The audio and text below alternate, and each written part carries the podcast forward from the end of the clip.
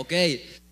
Dar la bienvenida a todos los que nos ven por Facebook, por YouTube, así como los, que nos escuchan por Vive Radio, donde ya saben, la radio no se escucha, se vive.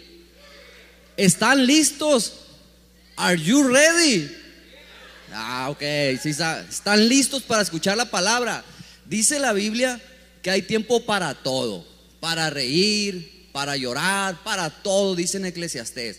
Ahora es un buen tiempo para escuchar la palabra de Dios. Ya estamos aquí, hay que escuchar la palabra de Dios.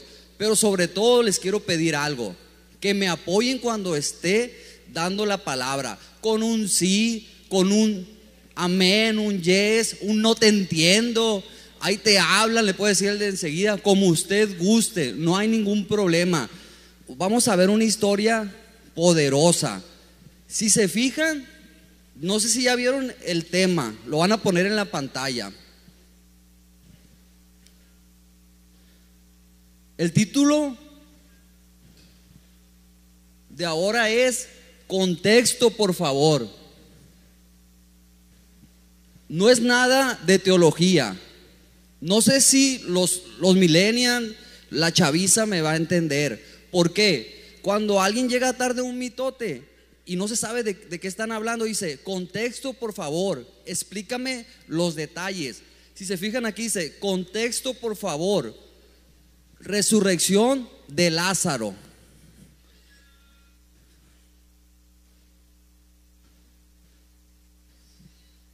¿Por qué resurrección de Lázaro y por qué el contexto? Ahorita vamos a ver lo poderoso del contexto, los precedentes antes del milagro de Lázaro. Jesús quería mandar un mensaje contundente al pueblo judío. Ahorita lo vamos a ver pero no solo al pueblo judío, sino a nosotros. Pero para poder comprender mayormente ese milagro, tenemos que ver el contexto. A ver, ahorita dije la chaviza, vámonos un poquito más para atrás. ¿Qué pasaba antes? ¿Se acuerdan en las banquetas? Los que son de 50 para arriba, se platicaban las banquetas hasta altas alturas de la noche. Y cuando alguien llegaba tarde al chisme, bueno, más bien decía, no quiero saber el chisme, quiero saber los detalles. Eso es a grandes rasgos. Contexto, por favor, explícame los detalles. ¿Qué pasó? ¿Por qué se están riendo de eso? Eso es contexto, por favor. Vamos a ver detenidamente el contexto de esta historia poderosa.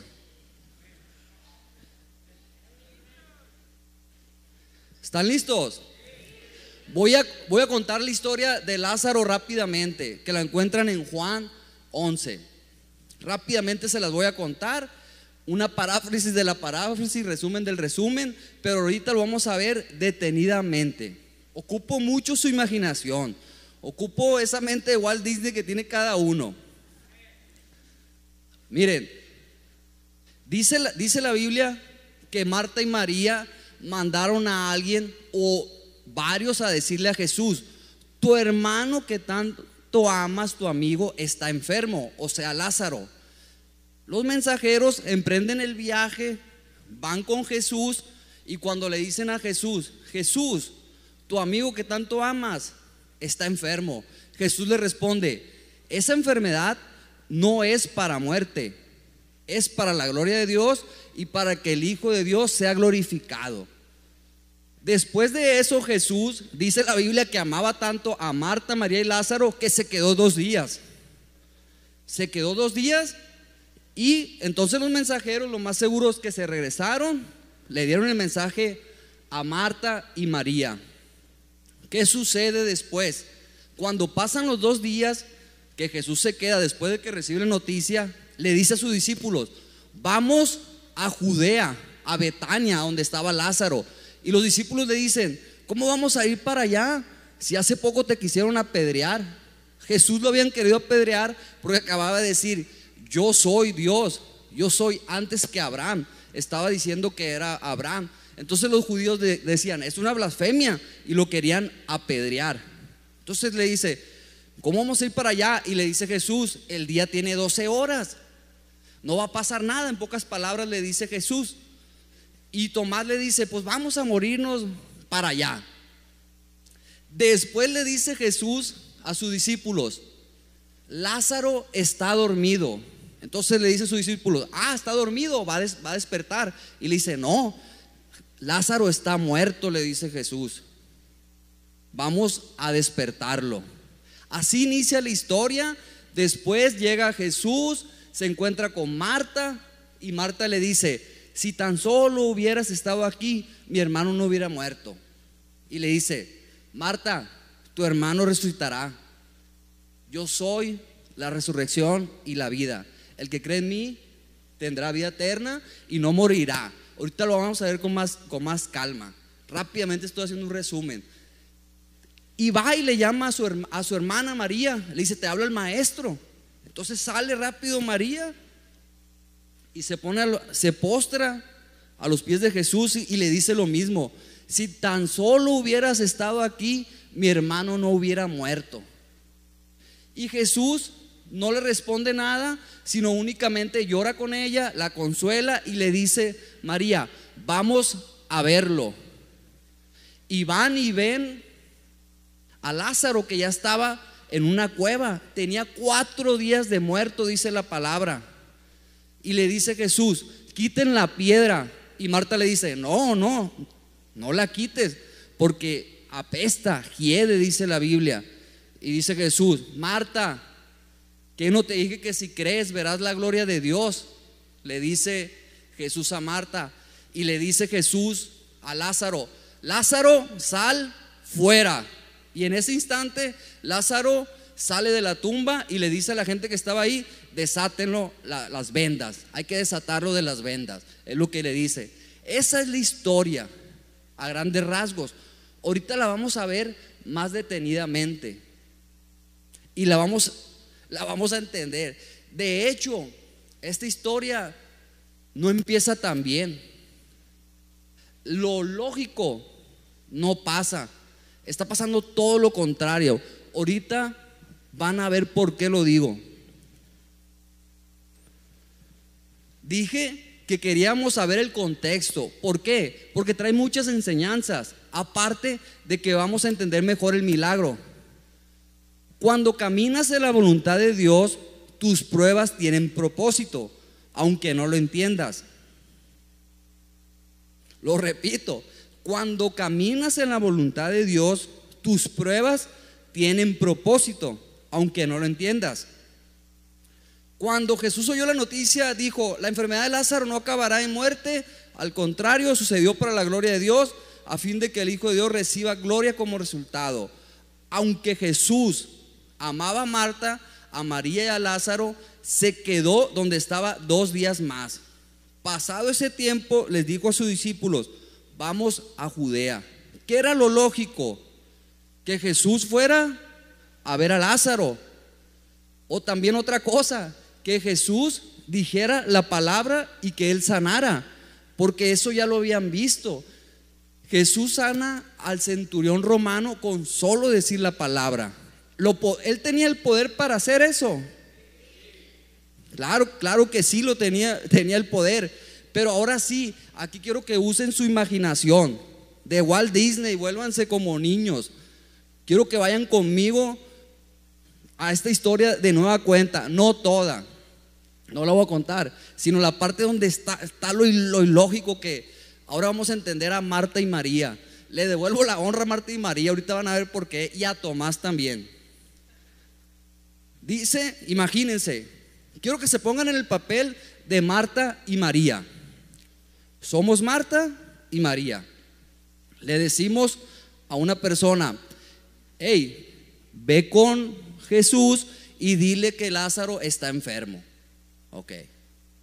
Se van, el mensajero llega con Jesús y le dice, Jesús, tu amigo que tanto amas está enfermo. ¿Qué le contesta? Esa enfermedad no es para muerte. ¿Qué le dijo? Esa enfermedad no es para muerte. ¿Qué pasó con Lázaro? ¿Se murió o no se murió? Se murió. Entonces imagínense el mensajero, viene el mensajero y dice, esa enfermedad no es para muerte, voy a decirle inmediatamente. Va con Marta y María, Y cuando llega, ya estaba muerto Lázaro. Ya estaba muerto. Es, tiene lógica eso. No solamente no fue, no fue Jesús, no, no, los, no sanó, sino que había dicho que esa enfermedad no era para muerte. No, no había lógica. Era, era ilógico lo que estaba pasando.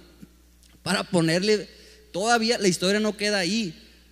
Marta y María, pues no sabían qué, qué hacer en ese momento. ¿Cómo se hubieran sentido ustedes? ¿Ya se, ya se imaginan? Pues, ¿qué está pasando? Se hubieran hecho muchas preguntas. Jesús no le interesa a mi hermano, no le interesamos. ¿Qué, qué pasa? Bueno, sigue la, la película de, de, suspenso. Viene, viene Jesús con sus discípulos. Los discípulos habían escuchado que esa enfermedad no era para muerte. Después les dice, pasaron los dos días, vamos a Judea, le dice. Y los discípulos le dicen, ¿cómo vas a ir allá si nos acaban de apedrear? Tenía lógica de ir a, un lugar donde te acaban de querer apedrear. No tiene lógica. Estaba pasando todo lo ilógico. Y luego les dice Jesús, vamos a despertar a Lázaro. Él duerme. Ah, y le dice uno de ellos, ah, está, está dormido, se va a poner bien. Y le dice Jesús, no, está muerto. Imagínense cómo, cómo se pusieron ellos. Ah, canijo, si acaba de decir que, que iba a sanar y se, se murió. ¿Están aquí?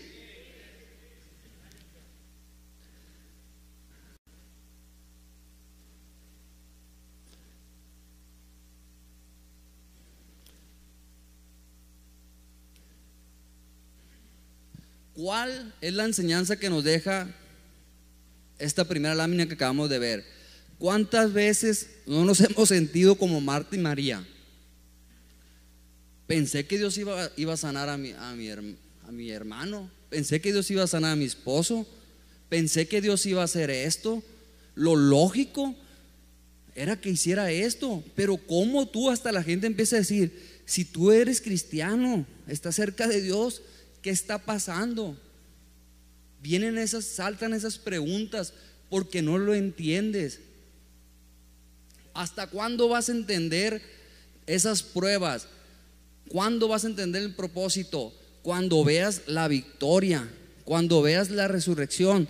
En retrospectiva vas a ver que esas pruebas son para la gloria de Dios, pero sobre todo esas fueron las que ayudaron a que tú crecieras hasta ese entonces. Creo que todos hemos sido Marta y María alguna vez. Nos hemos sentido como, ¿qué está pasando? ¿Por qué Dios no hace nada? ¿O será que a mí me tocó vivir esto? Así, voy a vivir ya, ni modo, voy a sufrir ya hasta cuando llegue Jesús y nos vayamos al cielo, allá no va a haber llanto, hasta allá va a ser mi felicidad. Nos empezamos a preguntar todo eso.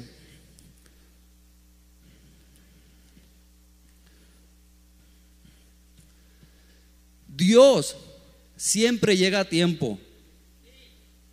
Él nunca llega tarde. Aun cuando nosotros pensamos de que no nos escucha, que Él no está haciendo nada, Él está en control. Marta le dijo a Jesús, Señor, si tan solo hubieras estado aquí. También le replicó María, Señor, si tan solo hubieras estado aquí. ¿Qué le estaban diciendo? Llegaste tarde. Llegaste tarde, era lo que le estaban diciendo, era su reclamo. Pero ¿qué sucede capítulo después? Jesús le dice a Lázaro, sal fuera. ¿Llegó tarde o no llegó tarde? No llegó tarde. Dice la Biblia que el que había muerto salió, atadas las manos y los pies con vendas y el rostro, el rostro envuelto en un sudario. Jesús les dijo, desatadle y dejadle ir. Otra enseñanza que nos deja el contexto es lo siguiente. Los milagros no traen fe en automático, pero la fe sí trae milagros en automático. A ver, ¿cómo está eso? Lo, voy a explicar de nuevo, lo voy a decir y ahorita lo explico. Los milagros no traen fe en automático, pero la fe sí trae milagros en automático.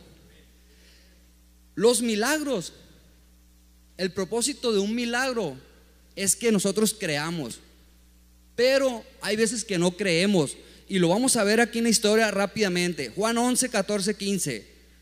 Por eso les dijo claramente, Lázaro está muerto y por el bien de ustedes me alegro de no haber estado allí, porque ahora ustedes van a creer de verdad. Vamos a verlo. Le estaba diciendo Jesús, van a ver el milagro y van a creer. ¿Cuál es el propósito de un milagro? Que creamos. Pero ¿qué sucede en la realidad? Algunos creen y algunos otros creen. Si me explico? Es como aquí, la palabra se predica, unos creen y otros no creen. Y lo dice aquí la Biblia. Entonces muchos de los judíos que habían venido para acompañar a María y vieron lo que hizo Jesús, los dos, los dos grupos, creyeron en él. Pero algunos de ellos fueron a los fariseos y les dijeron lo que Jesús había hecho. Mismo milagro, misma exposición a un milagro, diferentes reacciones. Unos sí creyeron, otros no creyeron. Por eso decía que los milagros en automático no traen fe, pero la fe en automático trae milagros. Ahora se hace una pregunta, nos hacemos una pregunta aquí. ¿Por qué unos sí creen y otros no creen al ver el mismo milagro? Los dos grupos, los que creyeron y los que no creyeron, vieron el milagro. Estaban en primera fila, estaban aquí, primera fila. Unos sí creyeron, otros no creyeron. ¿Por qué creen que no creyó? No creyeron unos. ¿Por qué creen?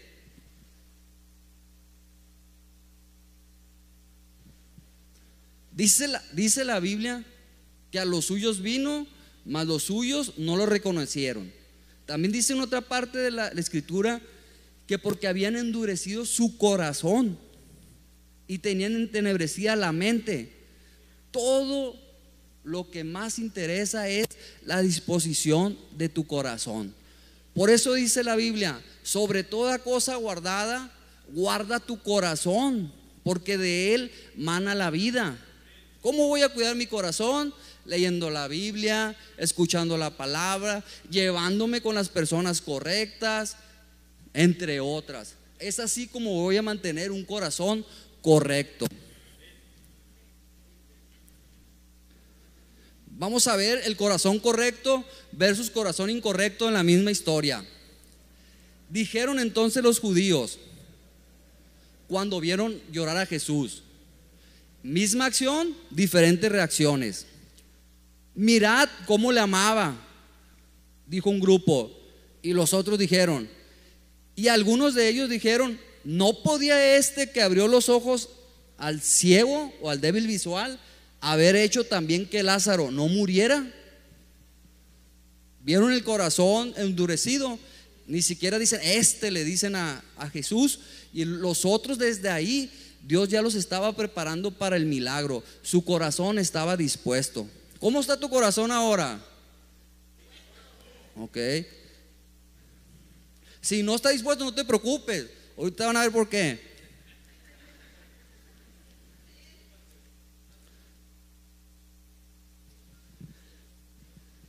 ¿Cuál era el mensaje que estaba mandando Jesús a los judíos? Ya vimos el contexto. Esta historia, ¿se acuerdan cuando le dice Jesús? Esta enfermedad no es para muerte, sino para la gloria de Dios y que el Hijo de Dios sea glorificado. ¿Cuál era el propósito? Aquí lo dicen en la pantalla. Le quería decir Jesús, yo soy Dios. ¿Se acuerdan que les dijo, yo soy la resurrección y la vida? Y anteriormente ya les había dicho, yo soy antes que Abraham. Ahorita vamos a ver todos los yo soy que dijo. ¿Y qué, qué, tiene que ver el yo soy? Porque para los judíos había un yo soy solamente, era Jehová. Porque en el Antiguo Testamento cuando Jehová se acerca a Moisés, le dice, yo soy. Entonces Jesús estaba diciendo, yo soy. Porque no era un profeta solamente, no era el Hijo de Dios, sino que él estaba diciendo, toda la deidad reside en mí. Lo dice la Biblia, yo soy Dios. Es lo que está diciendo Jesús. Y es el mensaje que quería darle a los judíos. Quería darle esa prueba indubitable, que no quedara dudas. Pero también a la vez lo hacía por amor a ellos. Quería ver quién creía. Y sí, al final sí creyeron, como lo vimos en la historia, una parte de ellos. Aquí están los yo soy de Jesús. En Juan 6, 25, 29 dijo, yo soy el pan de vida. Juan 8, 48, yo soy antes que Abraham exista. Juan 15, 17, yo soy la vid verdadera. Juan 8, 12, yo soy la luz del mundo. Yo soy la puerta de las ovejas. Yo soy el buen pastor. Yo soy el camino, la verdad y la vida. Él estaba dando pruebas a los judíos de que Él era Dios por amor a, ellos. Pero aún así vino a los suyos, mas los suyos no le reconocieron.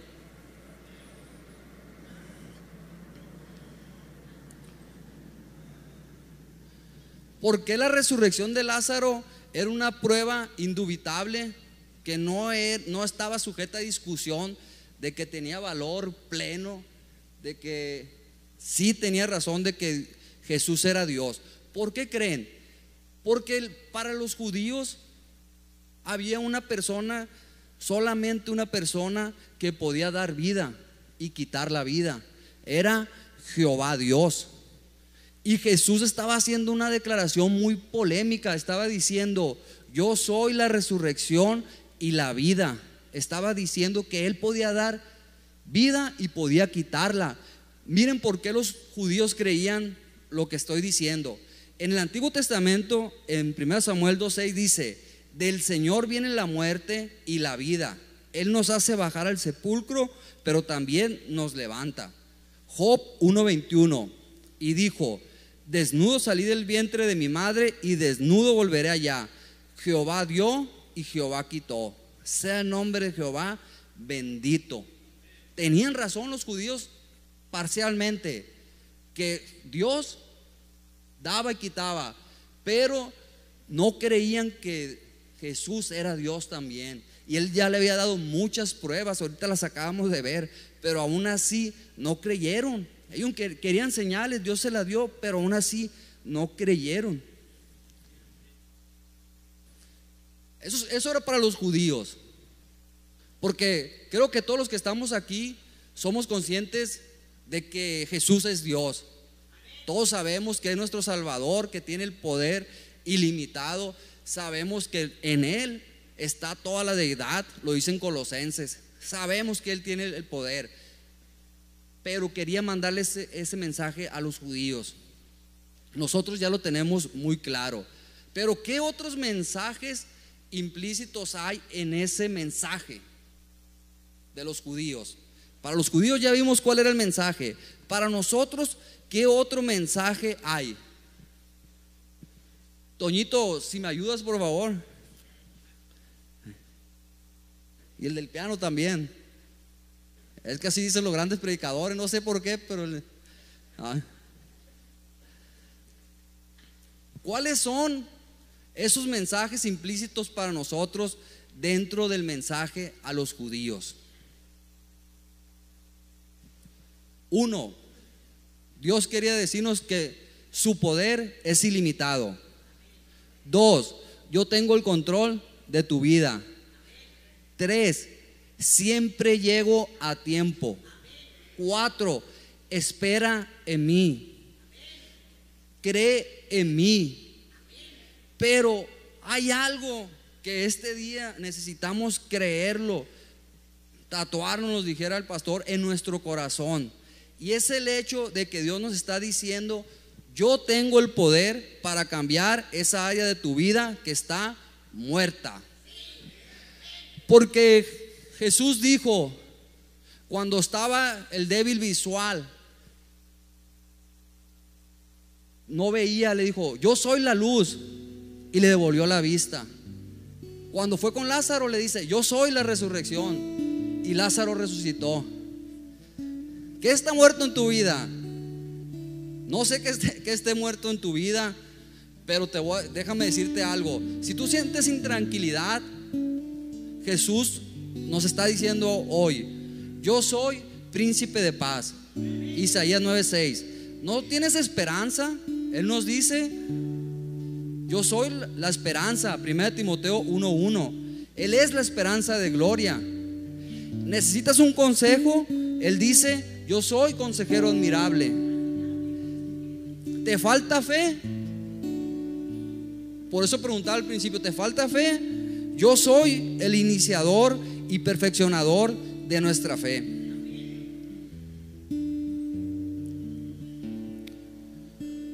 ¿Cómo está tu fe? ¿Ya vieron la foto?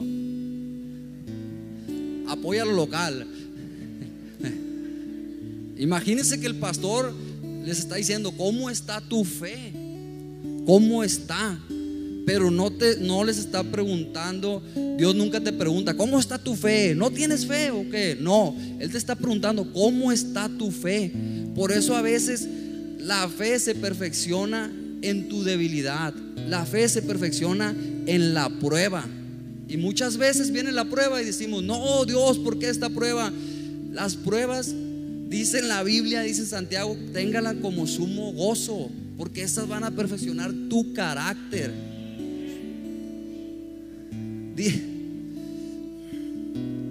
Dios tiene paciencia con nosotros, a pesar de nuestra indiferencia o falta de fe. Él siempre es fiel con nosotros y está a la espera de que corramos hacia Él. Dije al principio que le, me gustaría devolverle la honra a Marta, María y a Tomás. Dios le ha dado respuestas diferentes a Marta y a María. Y si se fijan, le dijo lo mismo. Marta y María le dijeron lo mismo. Si tan solo hubieras estado aquí, mi hermano no hubiera muerto.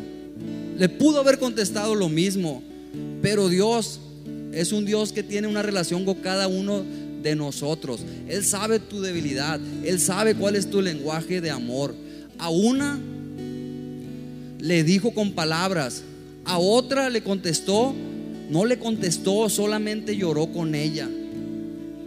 Dios tiene una relación contigo. Es personal. No va a ser la misma el trato que tiene con los pastores, al mismo trato que tiene con Alain, mismo trato que tiene con, con Susi. Marta y María, quiero rescatar muchas cosas de ellos que nos pueden ayudar. Aun cuando no entendían nada, su primera reacción es lo que debemos de hacer. Ante el problema, ellos rápidamente fueron a Jesús a través del mensajero, pero fueron a Jesús. Otra cosa, Tomás. Tomás, me identifiqué mucho con él, con Tomás. Y antes lo no lo criticaba, pero mi mente decía, Tomás, ah, es el que dijo, ver para creer. Ese le falta fe, yo no quiero ser como él. Pero me di cuenta que yo soy Tomás y no Tomás. Soy Tomás. ¿Por qué? Porque Tomás no fue el único que le dijo a Jesús. Fíjense lo que le dijo Jesús. Nos van a pedrear. Estaba siendo negativo. Pero dijo, pero vamos. Tenía negatividad, pero era leal al maestro. Si me explico, tenía, era leal al, maestro, aun cuando era negativo, y Dios le tenía paciencia. Si ustedes ven la historia, ni siquiera Jesús lo reprendió y le dijo, no seas negativo.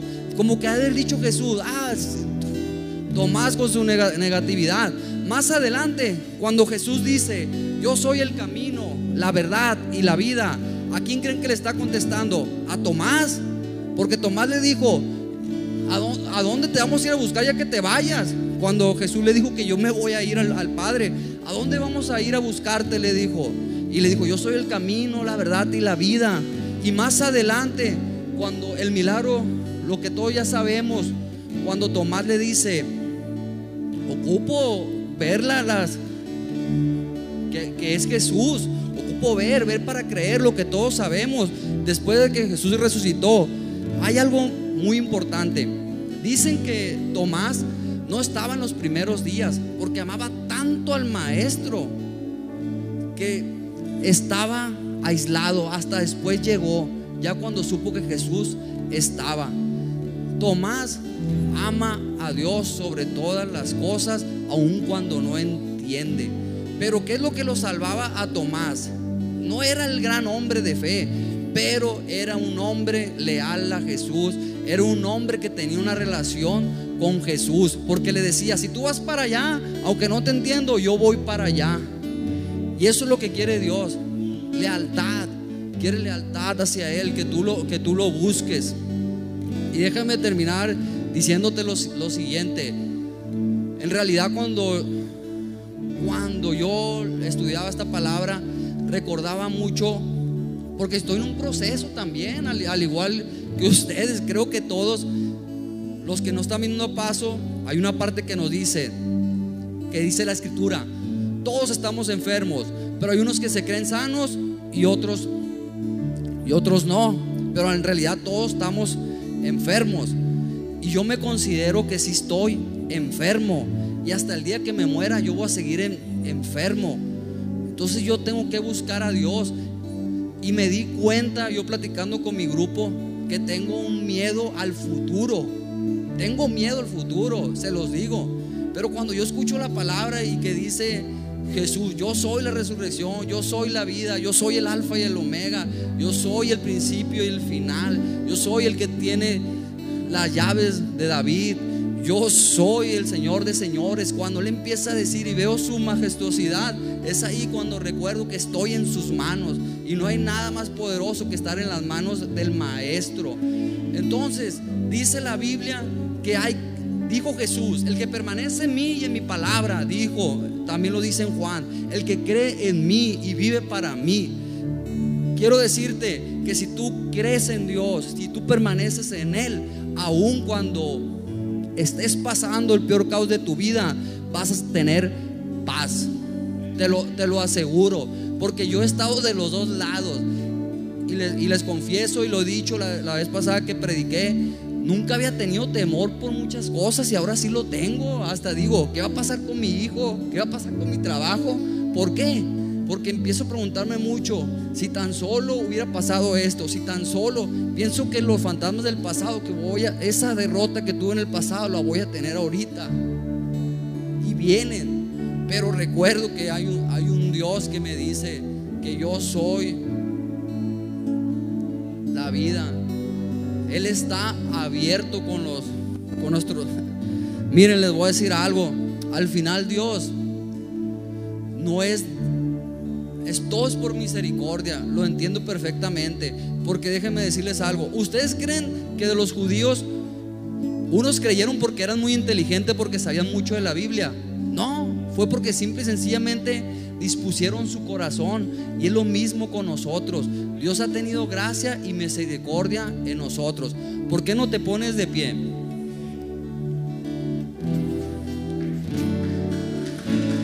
Gracias. Dios, quiero que, que, cada quien ahí donde esté, basado en lo que acabamos de ver, si se creen Tomás de decir, Señor, me falta fe, pero no te entiendo, pero aquí estoy. O Señor, a veces no entiendo por qué tú hiciste eso. No entiendo por qué permitiste eso. No entiendo por qué tengo este temor en mi vida. No entiendo, Señor, pero aquí estoy. Porque dice tu palabra que el que permanece tendrá vida en ti. Quiero que tú levantes tus manos y seas sincero con Dios. Él, aquí está. El poder de Él es ilimitado. Nuestra mente no es, no es ilimitada, ni creemos tanto en el poder de Dios. Pero déjame decirte que a Él no le importa tanto. Solo quiere que te acerques, Y Él va a hacer que tu, que tu fe crezca. Porque dice en Hebreos que Él es el que aumenta la fe. Él es el que perfecciona tu fe. No somos nosotros, no somos los intentos, ni porque leamos mal la Biblia, ni porque la tenemos que leer, yo sé, pero es más que nada por su misericordia. En nosotros nada bueno hay. Así que quiero que levantes tu mano y ahorita que se entone esta alabanza, tú dile a Dios, Señor, aquí estoy, te pongo tu vida. Yo te necesito. Padre, he perdido la esperanza, pero dice tu palabra que tú eres la esperanza. Yo soy la esperanza. Padre, me siento mal, Padre, siento en depresión, Padre. Dios te dice, yo soy príncipe de paz. Padre, no sé qué hacer con mis hijos. Yo soy consejero. Si has perdido la esperanza, Dios te dice, yo soy la esperanza. Es el principio el final. No hay nada que está fuera de sus manos. Padre, sabemos que tú lo haces, Padre, tú haces las cosas. Gracias, Señor. Gracias por tu misericordia.